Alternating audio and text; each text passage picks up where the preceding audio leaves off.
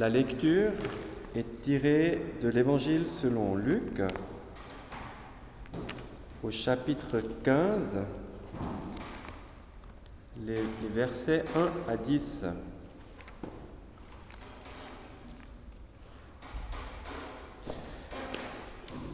Les collecteurs d'impôts et les pêcheurs s'approchaient tous de Jésus pour l'écouter. Et les pharisiens et les scribes murmuraient. Ils disaient, Cet homme-là fait bon accueil aux pécheurs et mange avec eux. Alors, il leur dit cette parabole. Lequel d'entre vous, s'il a cent brebis et qu'il en perde une, ne laisse pas les 99 autres dans le désert pour aller à la recherche de celle qui est perdue jusqu'à ce qu'il l'ait retrouvée. Et quand il l'a retrouvée, il la charge tout joyeux sur ses épaules. Et de retour à la maison, il réunit ses amis et ses voisins et leur dit, Réjouissez-vous avec moi, car je l'ai retrouvée, ma brebis qui était perdue. Je vous le déclare, c'est ainsi qu'il y aura de la joie dans le ciel pour un seul pécheur qui se convertit, plus que pour 99 justes qui n'ont pas besoin de conversion. Ou encore, quelle femme, si elle a dix pièces d'argent et qu'elle en perde une, n'allume pas une lampe, ne balaye la maison et ne cherche avec soin jusqu'à ce qu'elle l'ait retrouvée. Et quand elle l'a retrouvée, elle réunit ses amis et ses voisines et leur dit, Réjouissez-vous avec moi, car je l'ai retrouvée, la pièce que j'avais perdue. C'est ainsi, je vous le déclare, qu'il y a de la joie chez les anges de Dieu pour un seul pécheur qui se convertit.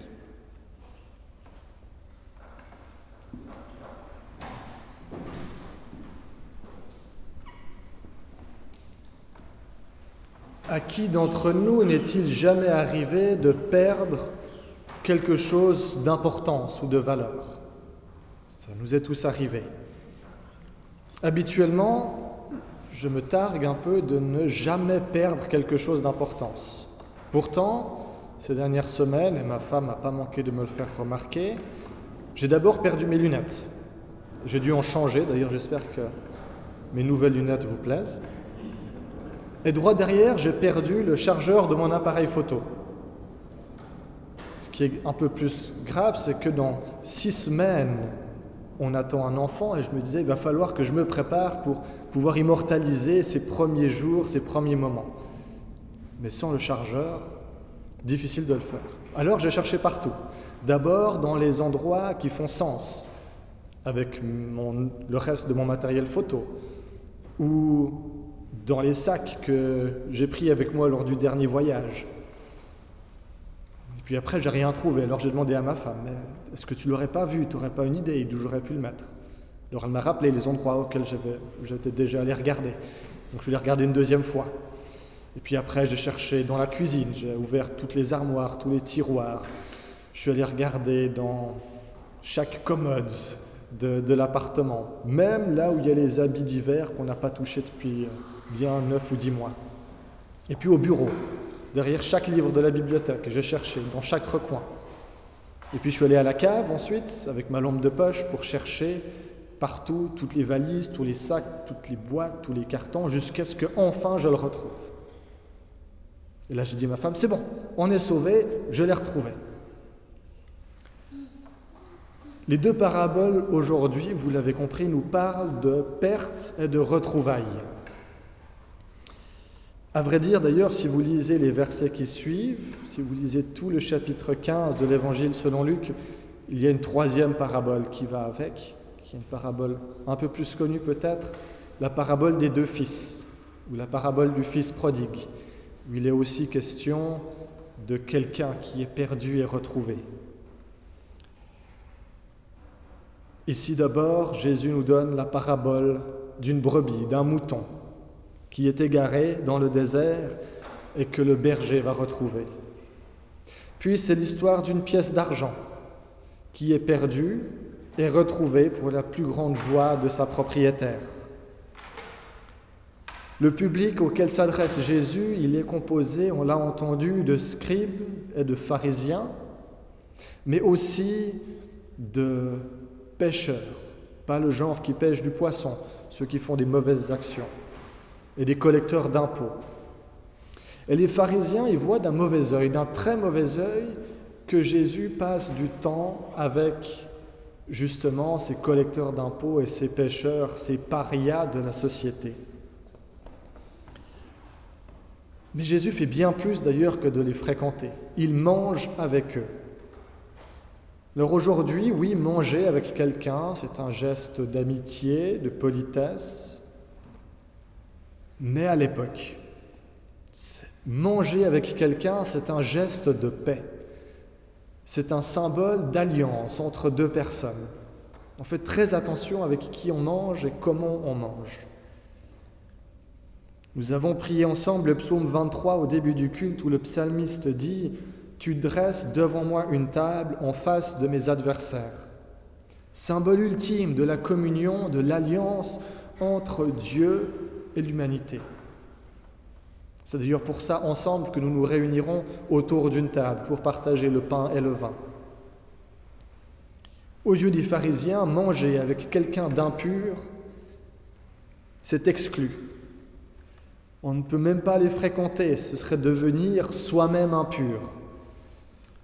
Alors oui, il y a quelque chose de tout à fait scandaleux, de déplacé presque dans le geste de Jésus. Donc les pharisiens grognent, ils se plaignent, ils boudent, et Jésus leur offre cette série de paraboles. Pourquoi une série? Pourquoi plusieurs? Eh bien, parce qu'avec une seule image, on ne peut pas tout dire. Même si chacune a de la valeur en soi, les autres viennent la compléter, l'éclairer sous un autre jour. Alors ce matin, je vais me concentrer sur la première, sur la brebis perdue, en allant puiser ça et là dans les deux autres, surtout dans la parabole de la pièce d'argent perdue, pour pouvoir éclairer cette parabole de la brebis, lui donner plus de relief. Cette parabole de la brebis perdue, c'est une parabole en trois actes.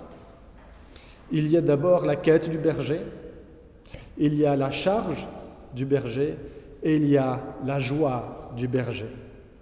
D'abord, la quête. Il faut dire que l'image du berger, ce n'est pas une image inconnue pour Israël, c'est une image classique pour parler de Dieu. Au chapitre 34 du livre du prophète Ézéchiel, nous lisons ceci. Voici ce que je dis, moi le Seigneur Dieu, à partir de maintenant, J'irai moi-même chercher mes moutons et je m'occuperai d'eux. Quand un berger se trouve au milieu d'un troupeau parti de tous côtés, il s'occupe de ses moutons. De la même façon, je vais m'occuper de mon troupeau. J'irai délivrer les moutons partout où ils sont partis, dans le brouillard et dans la nuit. Et le prophète Jérémie aussi, qui écrit cela. Ensuite, je vais rassembler moi-même le reste de mes moutons dans tous les pays où ils ont été chassés, et je les ramènerai dans leur pâturage. Là, ils deviendront très nombreux. Mes moutons n'auront plus peur, ils ne seront plus effrayés, et aucun ne manquera jamais. Voici ce que le Seigneur déclare. Le Seigneur promet un roi qui sera un vrai berger. Le Seigneur déclare, le jour vient où je ferai naître un vrai fils de David. Il gouvernera comme un bon roi, il agira avec intelligence, il fera respecter le droit et la justice dans le pays.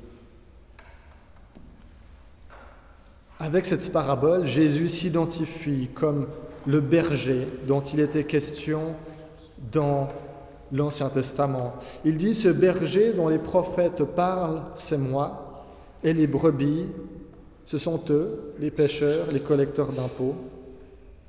Il dit aussi, mais ça les pharisiens ont de la peine à l'entendre, c'est vous, les pharisiens. De cette quête du berger et du mouton, nous apprenons deux choses sur nous-mêmes. Nous apprenons que sans Dieu, nous sommes perdus et nous apprenons que nous avons de la valeur. Quand un mouton s'égare, il lui est absolument impossible de retrouver tout seul le reste du troupeau, sans que le berger vienne l'aider. Et un mouton, surtout dans le désert, ça s'égare assez facilement.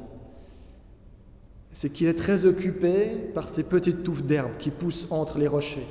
Alors il va d'une petite touffe d'herbe à une autre petite touffe d'herbe, à la suivante, à la recherche de la plus appétissante de toutes, sans toujours faire très attention à ce qui l'entoure. Et tout d'un coup, il lève la tête et se rend compte que il n'est plus au milieu du troupeau, qu'il est tout seul. Il est à la merci des loups, à la merci peut-être euh, d'un ravin ou d'une corniche dont il n'arrive plus à descendre parce que, en allant de touffe d'herbe en touffe d'herbe, comme ça il se sera perdu. Et je crois que nous ne sommes pas toujours très différents. Nous allons aussi d'une chose plaisante, alléchante à une autre, d'une petite touffe d'herbe à la suivante, sans toujours faire très attention à ce qui nous entoure, à où cela nous mène. Tout d'un coup, on lève la tête et on réalise que nous nous sommes perdus, perdus humainement, perdus socialement, perdus spirituellement. On ne sait pas trop comment on en est arrivé là. Et on ne sait absolument pas comment revenir en arrière, comment retrouver notre chemin. Si vous prenez n'importe quelle autre religion ou spiritualité ou grand prophète, il vous dira que c'est à celui qui s'est perdu de retrouver son chemin par ses propres forces, de mériter son retour dans le troupeau. Ça peut être en respectant un code moral, ça peut être en accomplissant de bonnes actions ou un rituel de purification quelconque.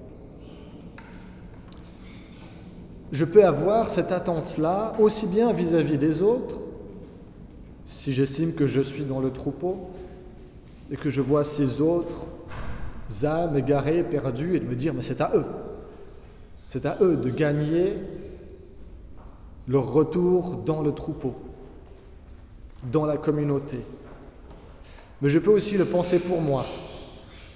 Quand je me sens perdu, éloigné de Dieu, à penser que, à quelque part, je dois mériter, je dois retrouver tout seul mon chemin d'un Dieu éloigné et inaccessible.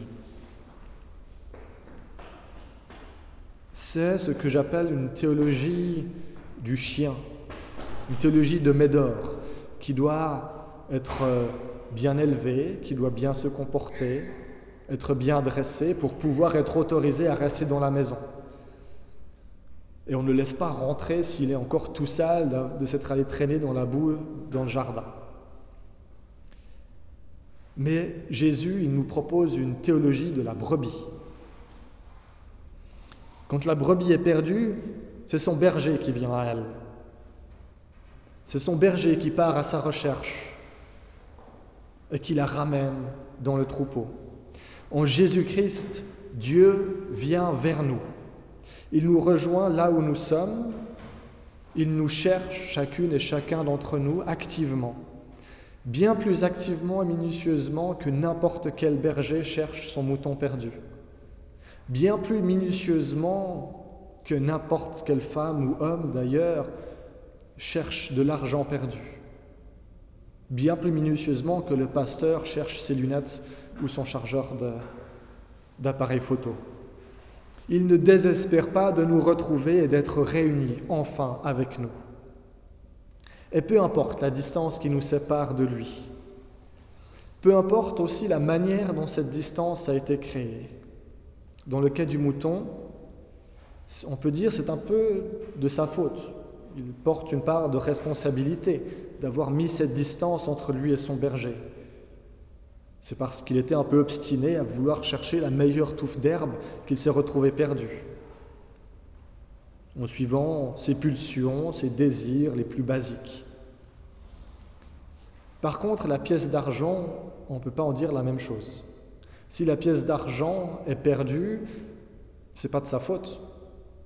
C'est parce que quelqu'un l'aura bousculé sous une table. Peut-être que quelqu'un d'autre, mal intentionné en voulant faire un sale coup à sa propriétaire, lui aura piqué la pièce d'argent et sera allé la cacher sous le tapis. On ne sait pas ce qui s'est passé exactement pour cette pièce. Tout ce qu'on sait, c'est qu'en aucun cas, elle n'est responsable de cela. Et nous aussi.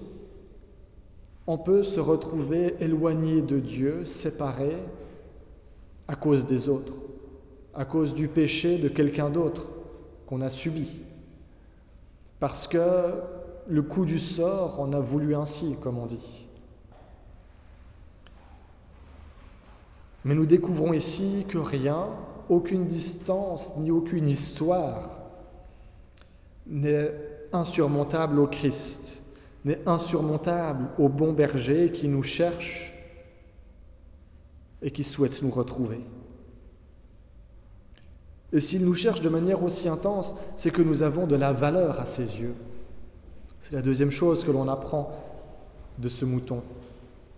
On pourrait se dire finalement un mouton parmi 100, ce berger lui en reste encore 99, c'est pas mal. Il pourrait s'en contenter, mais pourtant il part à la recherche de sa brebis qui lui manque.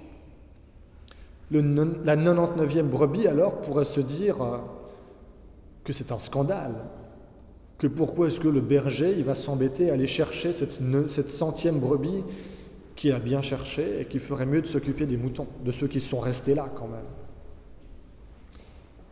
Mais si cette 99e brebis lui venait à son tour de se perdre, alors que devrait-elle penser? Elle n'aurait aucune raison de penser que le berger accorde la moindre valeur à sa vie et se considérer comme définitivement perdu. Mais ce n'est pas ce que fait le berger. Même une brebis perdue, il va la chercher. Alors toutes les autres, même si elles sont encore là où elles doivent être, elles peuvent se dire que si un jour elles aussi venaient à se perdre, alors elles ont cette assurance que le berger ira les chercher.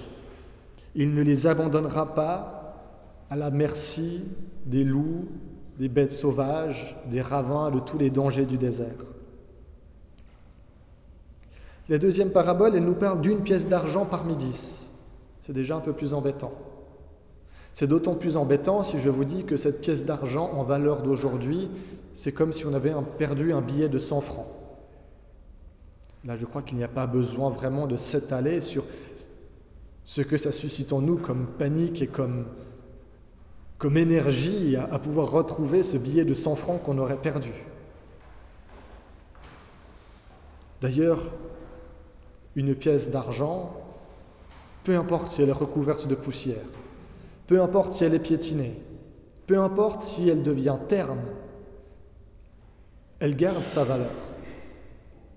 Sa valeur aux yeux de la propriétaire ne change pas. Et le fait que cette pièce appartienne à la propriétaire, peu importe ce qui arrive à la pièce, ça ne change pas. Et ça, pour nous, c'est une pensée, une idée merveilleuse de se dire que si nous sommes comme cette brebis ou comme cette pièce, que peu importe ce qui nous est arrivé, peu importe ce qui nous arrive maintenant, nous gardons fondamentalement la même valeur aux yeux de Dieu et Dieu, le Christ, viendra à notre recherche avec la même, la même intensité et la même persévérance. On en vient à la deuxième étape de la parabole, la charge du berger. Et je vous rassure, les deux dernières étapes prendront moins de temps que la première. Quand il trouve sa brebis, le berger la charge sur ses épaules. À ce propos, je suis allé faire un tour sur Internet pour voir comment un berger se débrouille pour attraper un mouton s'il doit la soigner, son mouton, par exemple? Et ce n'est pas une partie de plaisir. Même s'il y a une relation de confiance entre le mouton et son berger, il n'a pas très envie de se faire attraper et de se faire trimballer. Il essaye de s'enfuir malgré tout et il y a une lutte qui s'installe entre la brebis et son berger. Et là aussi, je crois que c'est très vrai pour nous. même lorsque nous avons pris conscience, que nous avons levé la tête et pris conscience que nous sommes perdus, même lorsque nous acceptons de nous laisser retrouver par Jésus-Christ, le moment où Dieu se saisit de nous est souvent accompagné de lutte, comme si à quelque part, on n'a pas vraiment envie d'être secouru, d'être ramené dans le troupeau. Mais il nous prend malgré tout sur ses épaules, en assumant lui-même le poids, la fatigue, le labeur, de nous porter et de nous ramener vers lui. À la croix, c'est là que le Christ se charge de tout ça, qu'il se charge de notre péché. D'ailleurs, ça m'a frappé dans le texte de voir que Jésus est en présence de pécheurs et qu'il n'hésite pas à les appeler comme tels, à nommer le péché là où il est. Et il assume lui-même les conséquences afin que nous puissions retrouver la communauté avec le Père dans le royaume. Et il le fait avec joie. Paul écrit dans l'Épître aux Hébreux, Regardons toujours Jésus. C'est lui qui fait naître la foi et qui la rend parfaite. Il a accepté de mourir sur une croix sans avoir honte. En effet, il voyait devant lui la joie qu'il allait recevoir et maintenant il est assis à la droite de Dieu. Ça nous amène au dernier acte de cette parabole, la joie du berger. Une joie qui commence aussitôt que le berger retrouve sa brebis. Au verset 7, il la met avec joie sur ses épaules. Il n'adresse aucune remontrance à la brebis, aucun commentaire négatif, seulement de la joie, seulement des réjouissances de l'avoir retrouvée. C'est la même chose avec le Père de la parabole des deux fils. Quand il retrouve son fils, il aurait toutes les raisons de lui faire la morale, mais c'est uniquement la joie et la fête qui sort du cœur de ce Père. Une joie qui se partage, qui se communique. Le berger invite ses amis, ses voisins à se réjouir avec lui. La femme qui a retrouvé sa pièce d'argent invite ses amis et ses voisines à se réjouir avec elle. Les pharisiens, eux, sont incapables de se réjouir avec le Christ, de voir ces pécheurs se repentir et revenir vers Dieu. C'est pour ça que Jésus leur dit, il y a plus de joie dans le ciel pour un seul pécheur qui se repent que pour 99 justes qui n'ont pas besoin de repentance. Il faut bien sûr lire cette dernière partie comme de l'ironie. Il n'existe pas réellement de justes qui n'auraient pas besoin de se repentir. Mais les pharisiens n'arrivent pas à le voir. Ils n'arrivent pas à voir qu'eux aussi sont perdus. Ils se croient faisant partie des 99 justes, alors qu'en réalité, eux aussi sont éparpillés le théologien Dietrich Bonhoeffer, dans son livre sur la vie communautaire, écrit ceci. Il se peut que des chrétiens, malgré le temps de recueillement en commun et la prière commune, et bien qu'ils soient vraiment au service de la communauté, demeurent finalement seuls, sans parvenir à former une communauté réelle. En effet, ils veulent bien être une communauté de croyants, de gens pieux, mais non une communauté d'impies, de pécheurs. La communauté pieuse, en effet, n'autorise personne à être un pécheur. Il s'ensuit que chacun doit chercher à cacher son péché à lui-même et à la communauté. Il ne nous est pas permis d'être des pécheurs. On ne peut pas imaginer l'horreur de beaucoup de chrétiens si soudainement un vrai pécheur faisait son apparition parmi les gens pieux. C'est pourquoi nous restons seuls avec notre péché, dans le mensonge et dans l'hypocrisie, car en fait, nous sommes bel et bien des pécheurs. La question alors se pose à nous. Est-ce que nous sommes prêts Est-ce que nous savons nous réjouir avec le Christ quand une brebis perdue est retrouvée.